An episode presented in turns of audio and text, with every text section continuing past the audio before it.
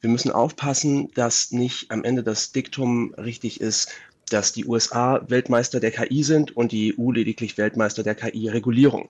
Das ist die Frage, um die es geht, wenn wir über künstliche Intelligenz sprechen. Und das machen wir auch. Wir, das sind Martin Böttcher und Katja Bigalke. Herzlich willkommen. Hallo.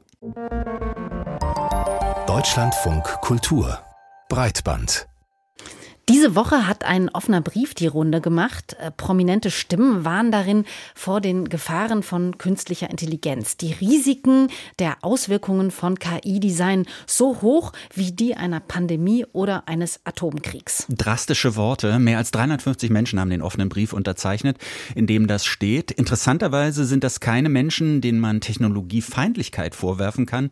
Im Gegenteil. Einer zum Beispiel ist Sam Altman, CEO von OpenAI also der Firma, die ChatGPT mitentwickelt hat. Ja, und was dahinter steckt, das besprechen wir gleich. Vorher geht es aber um die Pläne der Europäischen Union, künstliche Intelligenz gesetzlich zu regeln. Seit 2021 arbeitet die EU am sogenannten AI Act.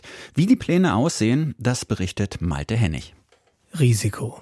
Darum geht es im geplanten Artificial Intelligence Act der Europäischen Union. Die EU will künstliche Intelligenz und ihre Anwendungen mit dem AI Act in verschiedene Kategorien einteilen, abgestuft nach Risiko. Für jede Kategorie gelten dann unterschiedliche Regeln. Die meisten KI fallen laut der EU-Kommission unter die niedrigste Stufe minimales Risiko. Dazu zählen dann zum Beispiel KI-gestützte Spiele oder Spam-Filter. Interessant ist für viele aber vor allem der Bereich, in der die Regulierung greift. Bestimmte KI-Anwendungen sollen in der EU komplett verboten werden, zum Beispiel Systeme von Social Scoring, also die Bewertung von sozialem Verhalten durch eine Behörde. Eine Stufe unter dem Verbot ist die Kategorie hohes Risiko. Darunter werden unter anderem KI-Systeme gefasst, die in kritischer Infrastruktur angewendet werden, im Verkehr zum Beispiel, und KI, die im Personalmanagement Lebensläufe auswertet oder KI, die an Grenzen Pässe kontrolliert.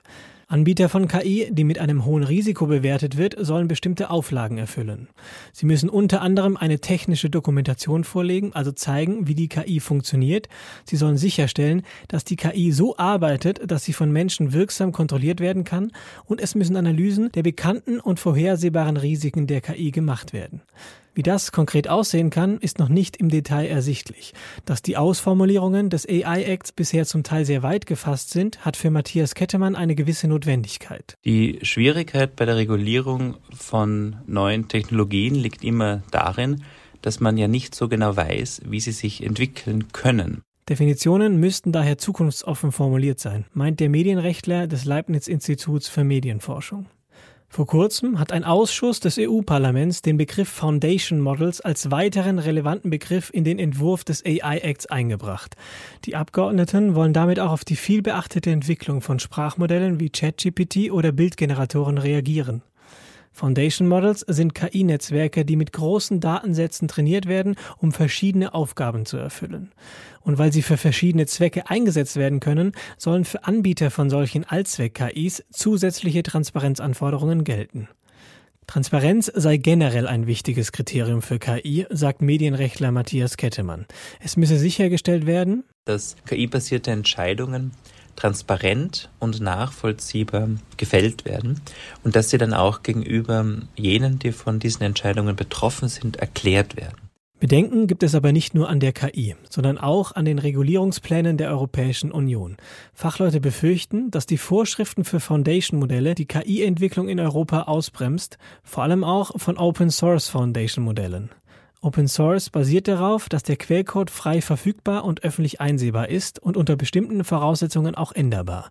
Das sei mit den geplanten Vorschriften aber schwer möglich, meint Hilde Kühne, Professorin für Computer Vision and Machine Learning. Zudem sei Open Source KI essentiell für die Entwicklung von und Forschung zu KI. Wir brauchen diese Forschung ganz dringend, um überhaupt zu verstehen, wie diese Modelle lernen, was sie lernen, negative Effekte überhaupt zu erkennen und öffentlich zu machen und dementsprechend auch die Möglichkeit zu haben, die Modelle zu verbessern, darauf zu reagieren. Abgeschlossen ist der AI-Act noch nicht. Mitte Juni stimmt das EU-Parlament über die aktuellste Fassung ab. Danach können dann voraussichtlich die Verhandlungen im Gesetzgebungsverfahren der EU starten. Und noch einmal künstliche Intelligenz. Selbstlernende Software kann einem schon Angst machen. Gerade erst sorgte eine Geschichte für Aufsehen, in der eine von KI gesteuerte Drohne ihren Vorgesetzten getötet haben soll.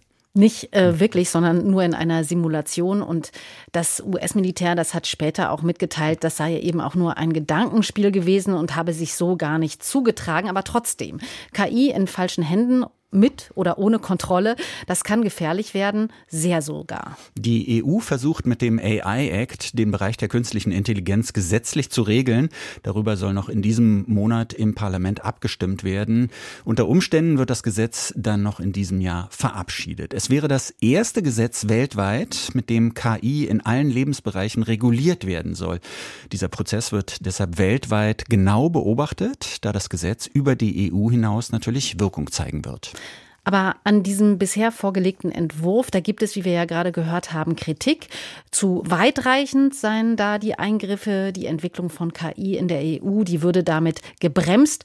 Und die Auswirkungen für Open-Source-Projekte, die seien unter Umständen so gravierend, dass die dann überhaupt gar nicht mehr stattfinden könnten. Über all diese Dinge haben wir mit Philipp Hacker gesprochen. Er ist Rechtswissenschaftler und Inhaber des Lehrstuhls für Recht und Ethik der digitalen Gesellschaft an der European New School of Digital Studies der Europa-Universität Viadrina. Er hat das EU-Parlament in Sachen AI Act beraten. Unsere erste Frage an ihn. Die KI-Elite, also die, die künstliche Intelligenz mitentwickelt, die hat in ihrem offenen Brief vor ihren eigenen Entwicklungen gewarnt. Wie schätzen Sie denn diese Warnung ein? Ich würde sagen, das ist ein Statement, das in dieser Kürze überzogen, verknappt und sogar gefährlich ist. Natürlich ist es sinnvoll, darüber nachzudenken, wenn man jetzt zwei, drei Jahre nach vorne denkt oder vielleicht auch zehn, was dann passieren kann mit künstlicher Intelligenz, wo uns diese Entwicklung hinführen kann. Und ehrlich gesagt tun das viele Leute ja heute auch schon. Aber wo ich überhaupt nicht mitgehen würde, ist das jetzt ins Zentrum der politischen Debatte zu stellen. Denn da brauchen wir, glaube ich, ganz andere Punkte. Nämlich zu sehen, erstens, KI kann durchaus helfen in einer ganz großen Zahl von wirklich jetzt schon relevanten riesigen Problemen. Ich sage mal nur Fachmangel, ja, Medizin, Unterversorgung in ganz großen Teilen der Welt, aber auch in Deutschland, ähm, Pandemien, Verteidigung des Westens, Ukraine-Konflikt, ja, und gleichzeitig aber natürlich die konkreten Probleme angehen, als da wären zum Beispiel Diskriminierung, Datenschutzprobleme, Fake News, Hate Speech, die automatisiert wird. Und letztlich muss man dann auch noch sagen, es ist ja durchaus ironisch, dass der Aufruf zu einer Befassung mit Existenzrisiken, die jetzt von KI ausgehen, gerade von den Personen kommt, die ihr Leben diesen Modellen und der Entwicklung dieser Modelle widmen. Also dann hätte ich von diesen Personen auch gerne ein paar Vorschläge gehört, wie sie das denn genau angehen wollen, wie das adressiert werden soll. Jetzt soll innerhalb der Europäischen Union ja trotzdem erstmal der AI Act verabschiedet werden als Vorsichtsmaßnahme gegen das, was künstliche Intelligenz vielleicht alles mal machen kann. Wie würden Sie den aktuellen Entwurf dieses AI Acts denn generell bewerten? Was für ein Mindset spiegelt er wider? Ist das Angst oder Offenheit gegenüber der weiteren Entwicklung von KI? Da ist eine wirkliche Spannung zu spüren, glaube ich. Ich sehe da momentan eher Angst und Vorsicht am Werk und zwar zu viel davon. Und das Problem ist, dass wir damit insgesamt Gefahr laufen, in Europa und in Deutschland ganz konkret den Anschluss zu verlieren. Wir müssen aufpassen, dass nicht am Ende das Diktum richtig ist, dass die USA Weltmeister der KI sind und die EU lediglich Weltmeister der KI-Regulierung. In diesem aktuellen Entwurf des AI-Acts, da äh, wird ja KI in so verschiedene Kategorien eingeteilt, je nach Risiko und auch Zweck. Wie finden Sie denn diesen Ansatz? Das ist im Grunde nicht verkehrt, denn man muss ja sagen, wenn Dinge risikoreicher sind, dann macht es auch Sinn, sie sozusagen stärkeren Auflagen zu unterwerfen. Was das Problem am AI Act jetzt konkret ist, ist, dass erstens es im Grunde nur zwei Risikoklassen gibt entweder es etwas ist Hochrisiko oder es ist nicht Hochrisiko. Wenn es nicht Hochrisiko ist, dann gibt es fast gar keine Regeln dafür. Zum Beispiel auch keine Regeln dafür, was denn den Energieverbrauch angeht oder den Wasserverbrauch, der teilweise relativ hoch ist bei KI. Und wenn etwas Hochrisiko ist, dann gibt es eine ganze Reihe von sehr harten Auflagen, die dann wiederum teilweise so weit gehen, dass es für kleinere und mittlere Unternehmen sehr schwer wird, die zu erfüllen. Und da wünsche ich mir mehr Nuancierung. Und ein drittes kommt hinzu, es gibt jetzt spezielle Regeln für sogenannte Foundation-Modelle und die sind auch durchaus kritisch zu sehen. Genau, weil Sie es gerade erwähnt haben, dieser Begriff der Foundation Models, das ist im aktuellen Entwurf des AI Acts eingeführt worden. Warum brauchen die aktuell so populären KIs wie Sprachmodelle oder Bildgeneratoren eine eigene Kategorie dann mit jeweils eigenen Pflichten? Also erstmal muss man sagen, was sind überhaupt Foundation Models? Ja, das sind sehr potente KI-Modelle, sozusagen diejenigen, auf denen die Zukunft der Entwicklung künstlicher Intelligenz ruht. Das sind Modelle, die ganz unterschiedliche Aufgaben lösen können, zum Beispiel äh, jetzt wie ChatGPT oder GPT-4 Texte zusammenfassen, aber auch Texte ergänzen, neuen Text kreieren. Das sind sozusagen unterschiedliche Sachen, die machen können. Und die können, und das ist wichtig, die Basis bilden für eine Vielzahl von darauf aufruhenden Anwendungen. Also die können dann benutzt werden, zum Beispiel eben um einerseits im Recruitment Kandidatinnen und Kandidaten zu bewerten, aber andererseits auch eben um der Ärztin Patientenberichte zu schreiben. Was sind jetzt die speziellen Risiken? Mit den Foundation Models, die Bilder, Videos, Musik und vor allem auch eben Texte generieren, ändert sich sehr viel. Denn auf einmal haben wir jetzt einen kommunikativen Inhalt, der geschaffen wird, der also ganz unmittelbar in die Kommunikation zwischen Menschen eingreift, beziehungsweise diese dann ermöglicht und vermittelt. Die können für ganz wunderbare Anwendungen benutzt werden, aber auch um automatisiert massenhaft Fake News und Hate Speech zu produzieren. Da sehe ich eine echte Gefahr für unsere Demokratie und für unseren sozusagen demokratischen Diskurs. Wenn diese Foundation Models sozusagen unterschiedlich riskant zu bewerten sind, je nachdem, in welchem Kontext sie zur Anwendung kommen, welche Auflagen sollen denn dann diese Modelle erfüllen? Das ist ja dann äh, völlig abhängig davon, in welchem Kontext sie eingesetzt werden, oder? Genau. Und das ist im Wesentlichen jetzt auch in der AI Act so angelegt. Aber man muss sagen, es gibt insgesamt drei Ebenen, auf denen wir ansetzen müssen. Das erste ist, das Modell selber muss gewisse Mindeststandards erfüllen. Zum Beispiel Daten. Datenschutz, aber auch, dass die Daten irgendwie einigermaßen ausgewogen ausgewählt werden, sodass beim Bildgenerator eben nicht nur auf Datensätzen trainiert wird, die mittelalte weiße Männer so wie mich beinhalten, sondern eine diverse äh, Gruppe von Personen. Das ist das eine. Das zweite ist bei Hate Speech, ähm, automatisierten Fake News, dass hier Vorkehrungen getroffen werden, Content Moderation nennt man das, dass solche Dinge nicht so einfach rauskommen. Das muss auch auf der Modellebene geschehen und da sehe ich durchaus noch Spielraum, das nachzuschärfen. Dann aber ganz wichtig, zweite Ebene, die Anwendungsebene. Da spielt sozusagen im Wesentlichen Musik, da müssen dann die konkreten Regelungen greifen, eben je nachdem, wo ich das einsetze. Wenn ich es im Recruitment einsetze, dann müssen es eben die, die Vorgaben für Recruitment sein, die da zur Anwendung kommen. Wenn ich es in der Medizin einsetze, eben die Medizinregulierung. Aber das Europäische Parlament hat da jetzt einen großen Fehler, wie ich meine, gemacht. Die hat nämlich das Risikomanagement auf die erste Ebene, auf die Modellebene gelegt. Das heißt, ich muss jetzt als Entwickler von Foundation Models, zum Beispiel Aleph Alpha, die Firma, die das in Deutschland macht, muss mir überlegen, in welchen Bereichen gibt es denn Risiken von den eine Million Anwendungsfällen und dann muss ich gucken, wie kann ich in diesen 1 Million Anwendungsfällen diese Risiken minimieren, obwohl ja gar nicht klar ist, ob das Modell in diesen Bereichen eingesetzt werden wird oder nicht. Und das heißt, mit solchen Auflagen sehe ich eine echte Gefahr, dass wir den Wettbewerb dahingehend verzerren, dass wir uns weiter bewegen in Richtung eines Duopols von Google und Microsoft und dass letztlich in ein paar Jahren es im Westen jedenfalls praktisch keine anderen Firmen mehr geben wird, die diese Foundation-Modelle anbieten, dann sind wir sozusagen in Europa am Ende der Nahrungskette.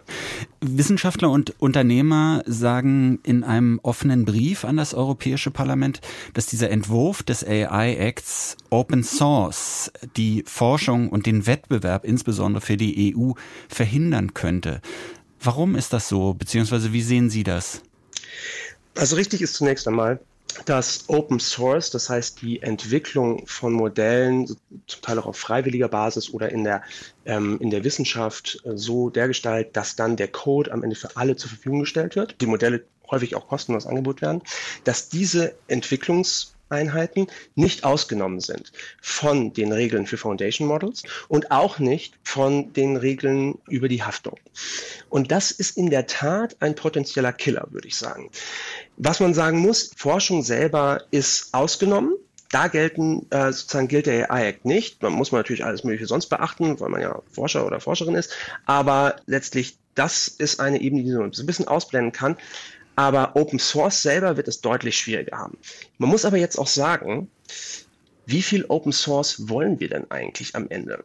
Das ist durchaus in meinen Augen noch eine Frage, die sich zu stellen lohnt. Wir haben ja gerade darüber geredet, dass KI auch für schlechte Zwecke eingesetzt werden kann.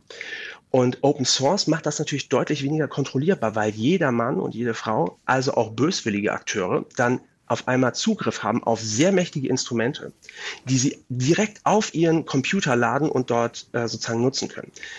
Und das bedeutet, dass man wesentlich weniger kontrolliert wird. Das ist einerseits natürlich gut. Andererseits, wenn man es für Verbrechen einsetzen will, um es mal ganz hart zu sagen, und das wird schon in großem Stil gemacht, ähm, zum Beispiel ne, Anrufe bei Rentnern, wo dann irgendeine Stimme irgendwie was generiert, die vielleicht sogar die Stimme von irgendwie bekannten Personen nachmacht und sagt, ja, ich hab bin hier gerade in der schwierigen Lage, ich brauche ganz schnell Geld. Solche Fälle wollen wir natürlich vermeiden. Man könnte aber als Gegenargument auch sagen, Open Source ist gerade prima, wenn es um künstliche Intelligenz geht, weil da können wir reingucken, das ist ein transparentes Modell, das also auch auf ein für uns irgendwie überprüfbarer und sicherer. Und das wollen wir eigentlich von KIs. Sollten wir das denn nicht dann gerade fördern? Das wäre jetzt meine Frage. Ja, das, da ist eine ganz große Debatte im Gange. Und es ist ganz richtig, wenn man die Modelle offenlegt, dann gibt es natürlich mehr Personen, die es auf Sicherheit überprüfen können. Allerdings kann man die Modelle ja auch so offenlegen, dass sie nicht direkt kopierbar sind, dass man sie also untersuchen kann ohne dass jeder Einzelne sie jetzt direkt auf seinen eigenen Rechner runterziehen kann.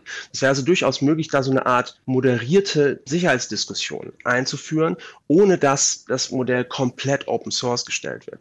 Und sicherlich kann man auch gute Argumente dafür finden, warum ähm, möglichst viel Open Source gestellt werden soll. Kritik am geplanten AI Act der Europäischen Union. Unser Gespräch mit dem Rechtswissenschaftler Philipp Hacker. Vielen Dank. Katja, wollen wir noch mal kurz über künstliche Intelligenz sprechen? Das ist ein Thema, was, glaube ich, uns äh, nicht nur jetzt beschäftigen wird, sondern wahrscheinlich in den nächsten Jahren und Jahrzehnten. Vermutlich. Und ja, ist äh, jetzt eine sehr gewagte Vermutung. ne? Nee, wird so kommen, ja. Ähm, wo bist du da? Bist du eher so Team vorsichtig? Also nach dem Motto, ähm, erstmal gucken mit KI, die muss geregelt werden? Oder bist du auch so Team nicht den Anschluss verlieren, wenn, was weiß ich, China und USA vorpreschen, muss die EU da nicht, nicht mithalten? Ich glaube, ich bin da irgendwo zwischen, würde ich denken, irgendwie, ja. Also ich glaube, man muss da aufpassen, dass man da nicht äh, zurückbleibt, ja, ähm, weil das befördert ja nur eine Abhängigkeit im Grunde genommen von anderen in Sachen Entwicklung. Und auf der anderen Seite ähm, finde ich auch diese Entwicklung total sinnvoll in ganz vielen Bereichen, die jetzt eben auch schon angeklungen sind, wie zum Beispiel den medizinischen Sektor oder so. Denke ich, ist KI äh, eine total großartige Möglichkeit, auch Fehler, menschliche Fehler zu vermeiden und, und Arbeit letztendlich auch äh, einzusparen. Aber wie das immer so ist, finde ich, ist das natürlich immer so ein Versprechen, was man so mit Vorsicht Sicht genießen muss, weil die große Befreiung passiert ja dann am Ende doch häufig nicht. Und äh, die Kontrolle, die man aus der Hand gibt, ähm, kommt auch nicht wieder zurück, glaube ich. Ja? Was mir so richtig Angst macht, ist äh, der Einsatz von künstlicher Intelligenz, so Militär und, und Polizei, Staatsmacht und sowas. Ich glaube, da werden wahrscheinlich noch schlimme Dinge passieren. Und ähm, gleichzeitig, da kannst du so viel regulieren, wie du willst. Das wirst du dadurch nicht verhindern, weil militärischer Bereich entzieht sich ja ganz oft so der Kontrolle. Und da werden wahrscheinlich Dinge passieren, die, die ziemlich schlimm sein werden. An Aufregerthemen mangelt es äh, in der Politik ja schon lange nicht mehr. Ob es jetzt um Corona-Maßnahmen oder Waffenlieferungen ging oder ganz aktuell um das Selbstbestimmungsrecht oder auch das neue Heizungsgesetz. Kaum kommt ein Thema auf den Tisch, ist die Stimmung sehr schnell aufgeladen. Es bilden sich dann Freund- und Feindlager, StimmführerInnen und Verantwortliche werden ausgemacht. Und das Wettern und Zetern in den sozialen Medien, das spiegelt sich dann meist ganz schnell in den klassischen Medien. Und ganz schnell steht dann auch der Vorwurf des Kampagnenjournalismus im Raum. Ja, und dieser Kommunikationsablauf, wenn ich das jetzt mal so nennen kann, der lässt sich gerade tatsächlich ziemlich exemplarisch auch beim Heizungsgesetz nachzeichnen. Und das, obwohl dieses Thema ja noch nicht mal neu ist. Dass Heizungen nämlich bald zu 65 Prozent mit erneuerbaren Energie betrieben werden sollen, das stand schon Ende 2021 im Koalitionsvertrag der Ampel. Und das Vorhaben wurde auch danach ganze dreimal, nämlich zweimal im Koalitionsausschuss und einmal im Kabinett bestätigt. Also eigentlich müsste alles geklärt sein, aber nun gibt es trotzdem wieder eine Riesendebatte um die Heizung, die von vielen Irrtümern und Mythen geprägt ist. Und im Zentrum dieses Sturms steht Wirtschaftsminister Robert Habeck. Die Frage, die wir nun stellen wollen, ist, inwieweit die Medien für diese Lage mitverantwortlich sind. Hätten sie besser aufklären können? Das haben wir vor der Sendung den Klimajournalisten Jakob Schland gefragt. Ja, ich denke schon. Die Sache ist ja, das ist im Grunde relativ wenig Neues. Das steht im Koalitionsvertrag. Es war lange klar, dass das kommt. Und ich denke schon, dass die Medien da durchaus auch in der Pflicht gewesen wären, frühzeitig mal zu fragen, was bedeutet das eigentlich, dass Heizen mit Gas perspektivisch teurer wird und gar nicht mehr möglich sein wird und was kommt da eigentlich auf die Leute zu? Es ist nun nicht so, dass es nicht stattgefunden hat. Ne? Es gab immer wieder diese Frage zum Beispiel, braucht man eigentlich eine Fußbodenheizung, um mit einer Wärmepumpe arbeiten zu können? Sprich, ist das dann in einem Altbau ganz schwer? Das ist doch durchaus in den letzten Jahren auch sehr oft vorgekommen. Es war halt nicht Teil des sogenannten Politikjournalismus. Ne? Und ähm, ja, die Politik hat da auch ihren Beitrag dazu geleistet. Auf zwei Ebenen aus meiner Sicht. Auf der einen Seite die FDP, ganz absurd, jetzt gerade im Augenblick diese 77 Fragen. Das ist ja wie ein Kreuzverhör der Opposition, aber eigentlich nicht, wie man innerhalb einer Regierung miteinander umgeht. Auf der anderen Seite haben aber auch die Grünen, das Wirtschaftsministerium, auch die SPD, die, die da das auf der Agenda hatten, ist wirklich komplett versäumt, da frühzeitig Klarheit herzustellen, zum Beispiel, was für eine Art von sozialem Ausgleich es geben soll, das in Ruhe zu erklären, die Notwendigkeit zu erklären, auch zu erklären, dass eben Heizen mit Gas immer teurer werden wird. Man hat sich da auch von dieser Kampagne wirklich wirklich, ist man kalt erwischt worden, auch aus eigenen Versäumnissen heraus. Die Bildzeitung hat sehr einseitig, oft mit nicht ganz korrekten Fakten berichtet. Würden Sie sagen, die Bild hat hier ganz im Sinne der FDP auch eine Kampagne gefahren und die anderen Medien sind da vielleicht mit aufgesprungen? Ob es so sehr im Sinne der FDP ist, weiß ich gar nicht. Auf jeden Fall im Sinne der Union. Aber klar, die FDP hat zum Beispiel zugespitzt auf Heizungsverbot. Das wurde ja sogar von Markus Lanz dann in seiner Sendung aufgespießt. Völlig absurd natürlich. Es gibt kein Heizungsverbot. Und ja, die Bildzeitung macht das, was sie eigentlich schon immer macht. Sie ähm, spitzt enorm zu und natürlich macht sie auch Kampagnenjournalismus. Das hat mich ehrlich gesagt am wenigsten überrascht. Auf der anderen Seite sind die Sorgen, die sich die Menschen ja zum Teil machen, auch weil sie schlecht informiert sind, die existieren ja. Ja, die Sorgen sind natürlich auch überhaupt nicht komplett unberechtigt, gar nicht. Also es ist eine schwierige Lage. Es gibt vor allem in ländlichen Gebieten, nennen wir mal die Prignitz hier in Brandenburg oder so, da wohnen enorm viele relativ einkommensschwache Menschen in sehr schlecht sanierten Häusern. Da haut das natürlich wahnsinnig ins Kontor. Und da sind die, die Ängste total berechtigt. Ähm, die Politik muss eben Antworten liefern, was sie da an Unterstützung, an Übergangsfristen so weiter äh, gibt. Und das hat sie eben verpasst, rechtzeitig zu tun. Das war ein Kardinalsfehler. Okay, dann sagen Sie aber, an erster Stelle kam erstmal ein Versagen in der politischen Kommunikation und dann wäre es ja auch folgerichtig, dass man sagt, in der Berichterstattung greifen dann natürlich auch erstmal die Mechanismen des Politikjournalismus. Also die Debatte wird dann polarisiert und auch personalisiert, dann werden Gegner einander gegenübergestellt wie in so einem Boxkampf. Aber sollten solche Berichterstattungsmuster angesichts der doch drohenden und klar drohenden Klimakrise dann nicht auch mal hinterfragt werden? Auf jeden Fall. Natürlich wäre es besser, wenn die Medien besser werden, äh, wären. Ja, die, die Klimakrise ist sicher unser global größtes Problem für das prosperierende Fortbestehen der Menschheit. Und insofern ist natürlich auch äh, die Kritik daran, dass die häufig auftaucht, wie sich Medien bei der Klimakrise verhalten, ist auch verständlich.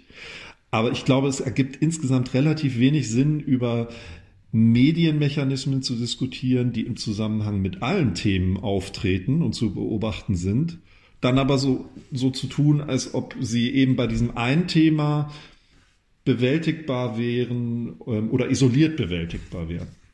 Also die Frage ist ja im Grunde genommen, bei der drohenden Klimakatastrophe haben wir sehr sichere Daten, dass wenn nichts passiert, diese eintreten wird. Das haben wir bei vielen anderen Problemen, über die wir diskutieren, nicht so klar ausgelegt. Und da ist natürlich dann die Frage, bei der Berichterstattung muss man da dann nicht besonders darauf achten, dass man weniger über politische Fragestellungen diskutiert, als mehr darüber reden, was denn zu tun ist und was alternativ getan werden kann, um diese Katastrophe zumindest einzuhegen, sagen wir mal so.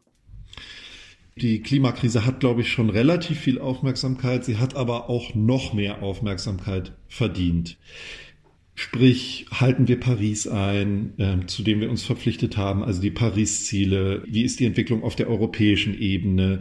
Was bedeutet das in Deutschland konkret, wenn wir in bestimmten Bereichen die Emissionsziele nicht einhalten? Ja, das ist auf der einen Seite sicher ganz wichtig, aber am Schluss mündet das natürlich immer in eine politische Debatte, wenn es um ganz, ganz konkrete Fragen geht. Und ich weiß nicht, wie man das dann lösen sollte, also was das bedeuten würde, dass man an jeden Artikel über das GEG, e also das sogenannte Heizungsgesetz, das Gebäudeenergiegesetz, wenn man an jeden Artikel einen Abbinder dranhängt, in dem man nochmal die Dringlichkeit der Klimakrise unterstreicht, wäre das dann irgendwie eine Lösung? Ich glaube, dass würden die Leute als die Leserinnen und Leser in weiten Teilen als, als albern empfinden. Es herrscht ja sehr großer Konsens in Deutschland, mit Ausnahme der AfD und der AfD-Wähler, wissen eigentlich alle Bescheid, dass es den menschgemachten Klimawandel gibt und stimmt auch die Bevölkerung weitgehend überein, dass Deutschland seine Klimaverpflichtungen, dass Europa seine Klimaverpflichtungen erreichen muss. Ja, nur beim Wie ist es dann halt immer sehr problematisch und wird es dann gleich ziemlich polemisch. Und da ist doch die Frage, wie denn hier kritischer Politikjournalismus aussehen kann, der diese Debatten dann durchaus abbildet, aber eben auch diese großen Ziele dann nicht aus den Augen verliert. Ich glaube, das wäre in der Tat natürlich so eine Verbesserungsmöglichkeit, auf jeden Fall dass Journalistinnen, Journalisten, Medien öfter die Frage stellen, na gut, wenn das nicht funktioniert, wenn das zu früh kommt, wenn man hier noch auf Technologieoffenheit setzt und keine Vorschriften macht, wenn man hier den CO2-Preis nicht erhöhen möchte, weil man die Bürger nicht belasten möchte, was denn dann? Und auch die Politik darauf festzunageln, weil die spielt ja dieses Whack-a-Mole-Spiel, ne? wo man sozusagen immer wieder auf ein auf eine Figur haut, die dann aber in dem Augenblick wegtaucht und so immer wieder verschwindet und man, man die Politik in ihrer Gesamtverantwortung nicht richtig zu fassen bekommt. Diese Ver Gesamtverantwortung wird übrigens dann doch schon immer wieder deutlich, wenn es eben um die Gesamtemissionsmengen geht, die ja auch bilanziert werden jedes Jahr und was die Medien auch sehr groß aufgreifen. Aber es wäre sicher gut und nützlich, wenn ihr das, das und das nicht wollt, dann müsst ihr sagen, was es stattdessen sein soll und äh, da sehr kritisch nachzufragen. Das ist sicher noch stärker notwendig. Da würde ich schon mitgehen. Wenn sich etwas ändern muss, was den Menschen ja oft schwer fällt, dann ist es also immer eine gute Idee, sachlich auch über alle umsetzbaren Alternativen zu einer konkreten Novelle zu berichten. So oder so ähnlich wahrscheinlich ließe sich das Fazit von Jakob Schland in Sachen Heizungsgesetzdebatte zusammenfassen. Jakob Schland leitet die Energie- und Klimaredaktion des Tagesspiegels. Glamouröse Büros, Optimismus und das Selbstverständnis, dass hier die Zukunft entsteht. Das war lange das Bild vom Silicon Valley und bis vor wenigen Jahren strahlte dieses Bild auch bis in die Politik, bis in die Medienlandschaft und in die Öffentlichkeit hinein. Ja, und das mag ein bisschen komisch wirken heute, aber sehr viele Menschen haben früher tatsächlich daran geglaubt, dass die großen Tech-Unternehmen die Welt zum Guten ändern würden. Die Schlagzeilen, die waren in der Regel positiv und auch die Stimmung auf den Plattformen ziemlich positiv. Allerdings ist das jetzt auch alles schon eine ganze Weile her. Vom Optimismus von damals ist heute jedenfalls nicht viel übrig geblieben. Heute herrscht eher Skepsis. Hagen Terschüren hat rekonstruiert, wie das passieren konnte. Ja, guten Morgen aus der Schlange vor dem Apple Store. Vor mir stehen ungefähr 1000 Leute, 500 sind noch hinter mir. Ich stehe allerdings jetzt erst seit früh halb fünf hier in der Schlange. Andere haben schon seit gestern gestanden, hier übernachtet, auch vor dem Laden. Riesige Schlangen vor den Apple Stores, nur weil ein neues Telefon erscheint. Heute scheint das kaum vorstellbar zu sein, doch noch vor ein paar Jahren standen nicht nur Fans tagelang an, um ein iPhone zu kaufen. Auch die Presse hat fleißig beim Hype mitgemacht. For a very long time, the tech press was seen as very rah-rah tech. Lange Zeit hatte die Tech-Presse so eine rah-rah-Sicht auf die Dinge. Sie hat die Unternehmen als eine Art leuchtende Sterne amerikanischer Innovation gesehen und die Tech-Presse war ihnen lange unterwürfig und größtenteils daran interessiert, ein Sprachrohr der Industrie zu sein. Erinnert sich Bobby Allen, Tech-Reporter für den US-Radiosender NPR. Doch nicht erst seitdem wir alle Smartphones in der Tasche haben und zu viele Stunden am Tag in den sozialen Medien verbringen, wurde das Silicon Valley als Heilsbringer der Zukunft gesehen. It goes all the way back really to es reicht in die 1960er und 70er zurück, der Beginn der PC-Industrie und Computern für zu Hause, deren Schöpfer Babyboomer waren. Das war die Generation, die in den 60ern zur Universität gegangen ist, gegen den Vietnamkrieg protestiert hat und daran glaubte, dass die Welt ein besserer Ort wird, wenn wir die Computer aus den Hinterzimmern des Militärs und der Universitäten nehmen und zu etwas machen, das normale Menschen benutzen können. Das war der Optimismus, dass Technologie Menschen zusammenbringen kann. Margaret O'Mara ist Historikerin und Autorin, die sich seit Jahren mit den Tech-Unternehmen befasst. Über die Jahre wurden einige der Hippies von damals, zum Beispiel Steve Jobs, zu den treibenden Kräften im Silicon Valley. Und was von Politik und Presse heute monopolistische Großkonzerne genannt und als Turbokapitalismus bezeichnet wird, hinterließ noch bis vor wenigen Jahren einen ganz anderen Eindruck. Es war eine gute Nachricht in einem Meer aus schlechten Nachrichten und eine Art Gegenkultur, eine altruistischere, nettere Form des amerikanischen Kapitalismus. Das Image hat sich bis in die 1990er und sogar das aktuelle Jahrhundert gehalten. Firmen wie Facebook und Google verkauften sich als die Zukunft der Arbeitswelt und mehr. Die Startups waren Inkubator für eine neue Lebenseinstellung. In den Büros gab es Massagesalons und Wäschereien. Es ging um mehr als nur Arbeit. Zumindest sei das die Außenwirkung gewesen, meint Adrian Daub, Autor und Professor für vergleichende Literatur an der kalifornischen Universität Stanford. Es wurde immer gesagt, diese Technologien sind rein positiv. Es wurde auch immer suggeriert, dass das eigentlich diese Unternehmen zu Unternehmen ganz neuen Schlags machen sollte. Also dass sie nicht nur Unternehmen sind, dass es nicht nur ein Industriezweig ist. Das ist nicht wie die Autoindustrie, ist nicht wie das Versicherungswesen. Es handelt sich um eine Familie oder wir sind eine Mission. Und das Image hat funktioniert. Google, Facebook, Apple und die anderen wurden zu den einflussreichsten und wertvollsten Aktienunternehmen der Welt. Die Hypeblase wurde größer und größer bis ca. 2016, als ein politischer Skandal auf den nächsten folgte. Donald Trump hat mehr als 8 Millionen Follower auf Twitter. Damit hatte niemand gerechnet.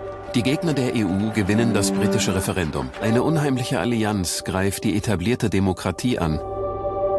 Digital. Der Cambridge Analytica-Skandal sei dann das Ende des Kuschelkurses der Tech-Presse gewesen, erinnert sich Reporter Bobby Allen. Von da an haben JournalistInnen angefangen, eine feindliche Beziehung zu den Tech-Unternehmen einzunehmen. Plötzlich stand die Rolle von Big Tech im Mittelpunkt. CEOs mussten vor Parlamenten Rede und Antwort stehen. Wir haben angefangen, Fragen zu stellen, wie zum Beispiel, was ist der gesellschaftliche Einfluss, den Social Media hat?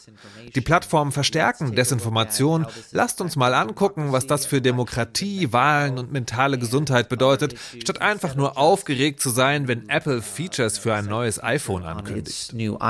Dieser Stimmungswechsel machte sich auch in der Bevölkerung breit. Nach 2017 verschwanden die Schlangen vor den Apple Stores nach und nach und auch die Berichterstattung darüber. Facebook ist uncool, Instagram gilt als der Ort, wo einem alle etwas verkaufen wollen und bei TikTok dominiert die Verbindung zu China den Diskurs. Die Bilder von bunten Büros voller Rutschen und anderem Luxus sind Debatten über die wirtschaftliche Realität gewichen. Big Tech ist geprägt von Aktienunternehmen und die Anlegerinnen wollen Renditen sehen. Die Regeln des Marktes gelten auch hier von Familie und Mission redet dort niemand mehr und Googles berühmtes Motto Don't be evil wurde 2018 gestrichen. Adrian Daub fasst die Stimmung so zusammen. Der Blick nach Silicon Valley ist nicht mehr so offensichtlich oder nicht mehr so alternativlos, wie er noch vor fünf Jahren war. Doch es gibt Versuche, das coole Image von damals zurückzubekommen. Und es gibt auch Beispiele, wie das funktionieren kann. Um 2010 herum hatte Microsoft immer noch den Ruf von beigen Computern in beigen Büros, in denen Leute in beiger Kleidung arbeiten. Darüber rede heute keiner mehr, sagt die Historikerin Margaret O'Mara. Microsoft hat das durch mehrere Veränderungen geschafft. Wichtig war, die Unternehmensspitze auszutauschen, indem sie 2014 Satya Nadella zum CEO gemacht haben. Und dann der Schritt weg von Windows und Office zur Cloud und der Ausbau der Spielesparte mit Xbox und so weiter. Inzwischen nimmt Microsoft sogar noch mehr Fahrt auf, als eine der führenden Firmen im Hype um sogenannte künstliche künstliche Intelligenz. Und aktuell sieht es so aus, als würde es das Silicon Valley doch wieder schaffen, ein Thema zu etablieren, das die Debatte um unsere Zukunft dominiert. Ja, aber eine Debatte zu dominieren, das bedeutet natürlich nicht immer, das auch im positiven Sinne dann zu tun. Das haben wir eben schon anhand des Heizungsgesetzes durchdekliniert. Aber gut, es schadet natürlich nie, zumindest auf die Rückkehr des Optimismus zu hoffen, auch nicht im Silicon Valley. Und das war es auch schon wieder mit dem Breitband-Podcast. Redaktion der Sendung, Nora Gulke und Pia Behme. Und ja, wir freuen uns über Likes und Empfehlungen. Auf jeden Fall. Wir, das sind Martin Böttcher und Katja Bigalke. Tschüss. Tschüss.